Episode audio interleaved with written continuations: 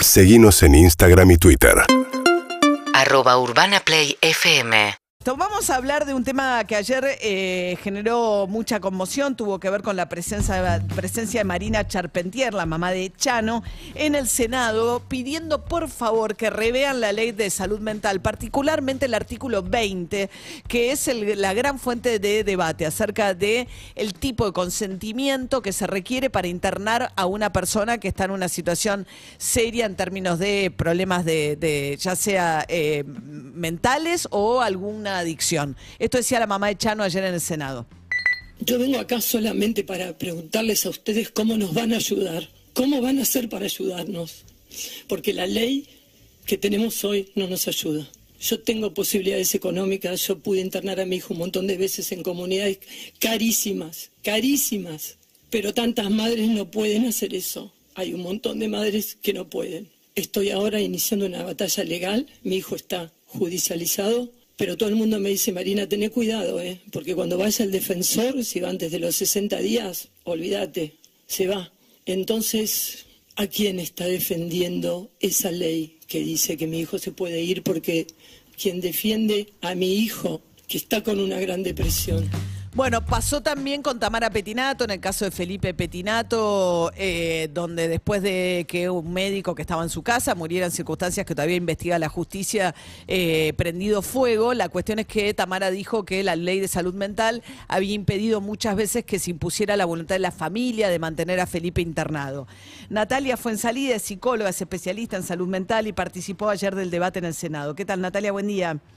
Hola, ¿qué tal, Mari? Mucho gusto. A ver, el artículo 20 es la gran discusión, ¿no? O sea, usted, la ley de salud mental, por lo que entiendo, arranca en un proceso de buscar desmanicomiconizar, no me sale la palabra, pero digamos, Desmanicomializar, sí. ¿des? Desmanicomializar. Ay, que la gente no mantener a los enfermos mentales eternamente en manicomios encerrados, sino empezar a pensar otro tipo de tratamientos, etcétera. Pero lo que ocurrió con esta nueva ley también es estas situaciones tipo la mamá de Chano, que dicen yo, si no tengo el consentimiento de mi hijo adicto, no lo puedo internar y nunca voy a tener su consentimiento para eso.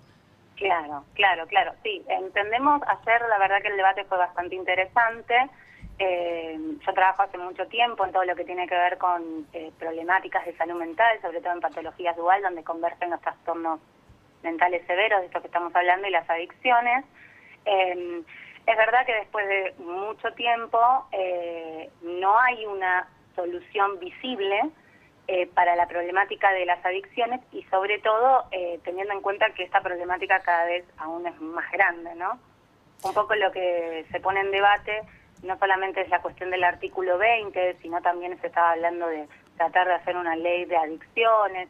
Es todo una cuestión bastante eh, compleja porque las adicciones en sí, más allá de ser una problemática de salud mental, tienen una clínica y una terapéutica eh, diferente, eh, necesitan de un abordaje amplio, necesitan de un tiempo también, eh, no digo de internación, pero sí de tratamiento.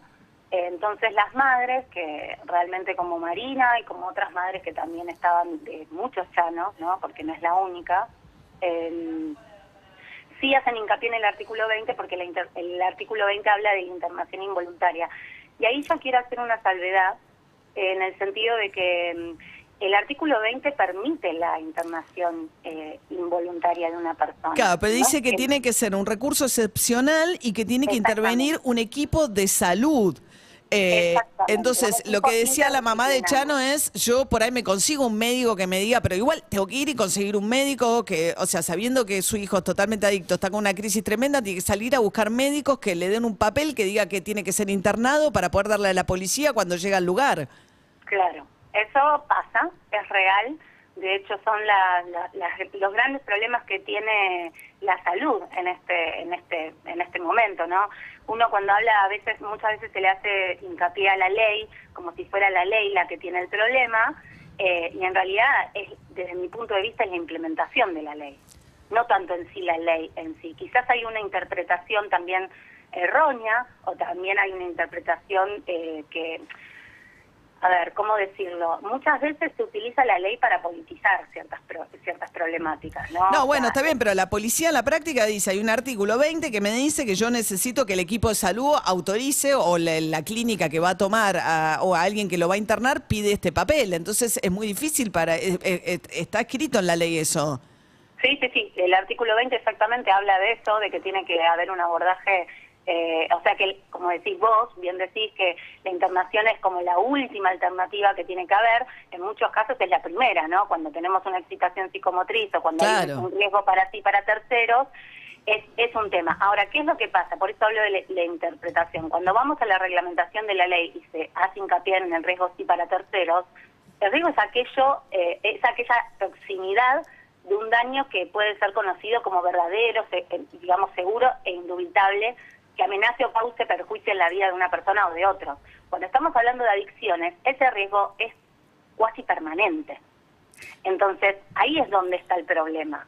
Porque, como decía bien ayer Marina y con todo su dolor, eh, la persona, eh, la ley te establece que vos tenés, pueden estar internadas las personas hasta 90 días, no es que no. O sea, hay, si un equipo interdisciplinario eh, sostiene que esta intervención Está tiene bien. que ser sostenida, el juez lo tiene como que... que- Está bien, pero tenés que conseguir ese equipo interdisciplinario en un país donde verdad. no hay, donde Ahí- es muy está- Ahí difícil. están los problemas, ahí están los problemas que tiene esta ley, que desde mi perspectiva, eh, en cuanto a lo discursivo, en cuanto, digamos, apuesta a un ideal, por supuesto que no es perfecta, es una buena ley. Lo que pasa que eh, la implementación es difícil porque acá no hay Pero no hay una buena ley cuando tenés una implementación imposible, porque se vuelve una traba. O sea, porque si la ley, digamos, en lo ideal, ah, si funcionara bárbaro y hubiese equipos interdisciplinarios que pudiesen tratar adictos, vos tenés un país donde tenés mucho más demanda de tratamiento de adictos que oferta.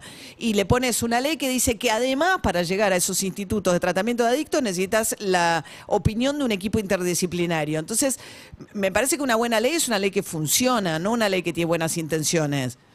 No, no, por supuesto, como todo, sí, la verdad que es así. Ayer escuchábamos a Tilio Álvarez que hablaba de esta cuestión de los derechos, ¿no? Como que no, no hay un derecho por encima del otro, tienen que converger los derechos también y tratar de hacer eh, como una melodía entre estos para que las personas puedan garantizarse sus derechos. Es real lo que decís. Eh, y, y en este país, y en este país realmente que yo tuve la posibilidad de poder viajar, de poder capacitar, porque no es que no se hacen las las cosas, se intentan, lo que pasa es que hay una falta de presupuesto y de responsabilidades intersectoriales importantes. Bien. Bueno, Eh, eh, ojalá la modifiquen a la ley para que sea más eh, eh, funcional a lo que ocurre en la realidad, francamente. Entiendo que por ahí hubo un montón de expertos que saben un montón de esto con las mejores intenciones, pero me parece evidente que hay un problema en la, en la implementación, entonces el problema es de la ley. Es, es, sí, exactamente. Yo ayer lo que lo que dije en, en, en esta en esta jornada justamente fue esto, de que es importante que después de 11 años, eh, si hay un problema, se escuchen las diferentes Claro, voces, porque hay claro. que hacer una autocrítica también. Y sí. Eh, eh, estas cuestiones son reales, están pasando y todos, ayer lo decía Marina, todos los chicos hoy por hoy, o sea, utilizan drogas para divertirse, entonces algo está sucediendo. Hay algo, hay algo de, de la, de la cuestión de la promoción y de la prevención que tampoco está sucediendo y eso también tiene que, Claro. que- que pasar. Natalia bueno, Fuensalida. que- Gracias, muchas gracias. Muchas gracias. Es psicóloga especialista en salud mental, participando del debate sobre si hay que modificar y cómo la ley de adicciones y salud mental. Muchas gracias y buen día. Urbana Play fm